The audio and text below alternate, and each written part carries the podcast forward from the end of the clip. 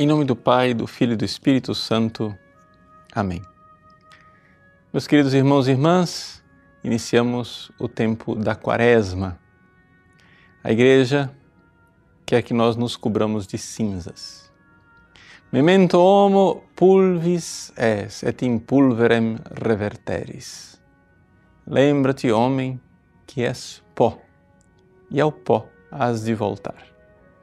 Nós iniciamos, portanto, a Quaresma recordando a morte, o fato de nossa fragilidade e de que, verdadeiramente, cortados daquele que é a raiz da vida, Deus, pelo pecado, o que nos resta é verdadeiramente a morte.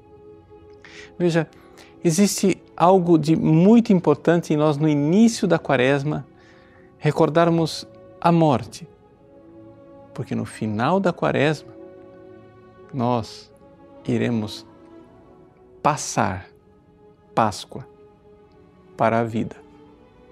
Portanto, o ano litúrgico é organizado ao redor da Páscoa nesses dois tempos importantíssimos: o tempo da Quaresma e o tempo da Páscoa.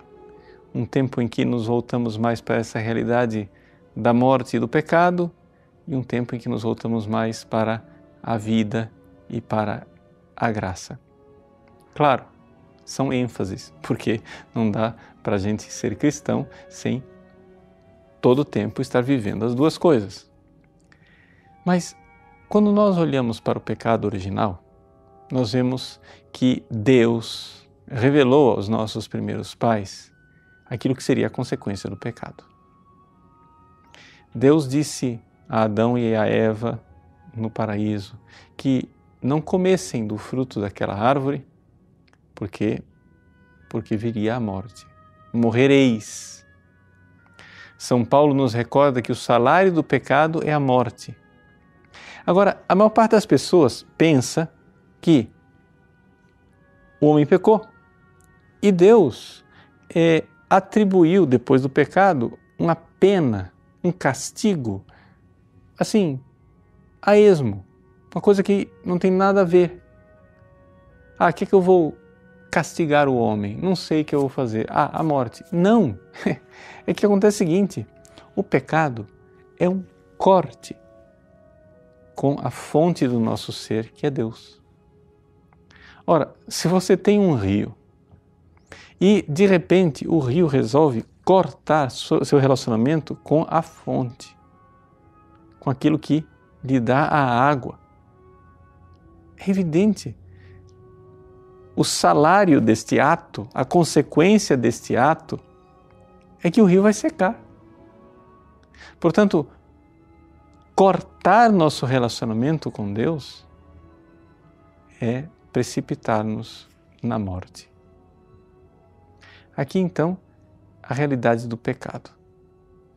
Existe algo de profundamente é, arraigado no pecado e, e, a morte. Existe uma raiz que une os dois de uma forma é, muito estreita.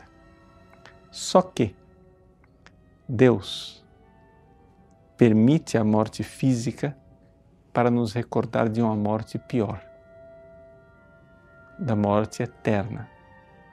Veja, quando Deus criou Adão e Eva, todo organismo biológico morre. Não é? Morrem as plantas, morrem os animais, morreria também o homem. Mas Deus resolveu dar a Adão e Eva um dom preternatural, ou seja, Deus ia dar um jeito para Adão e Eva não morrerem. Por quê? Porque esse era o desígnio de Deus. Mas agora que o homem está com seu coração egoísta, Deus retira aquele dom permite que ele morra e a morte se torna, digamos, um castigo que é ao mesmo tempo dom. Sim, um castigo, porque você perdeu o dom da imortalidade. Mas um dom, porque uma vez egoísta, se você não se recorda nunca da morte, você vai ser mais egoísta ainda. Imagine um criminoso tremendo que você atira nele e ele não morre você faz alguma coisa, ele não padece. Seria pior. Então, através dos sofrimentos da quaresma, que vão mortificando o nosso corpo, nós nos recordamos onde é que nós nos jogamos, onde é que nós nos precipitamos quando nos afastamos de Deus, que é fonte da vida e do ser. Deus abençoe você. Em nome do Pai, e do Filho e do Espírito Santo. Amém.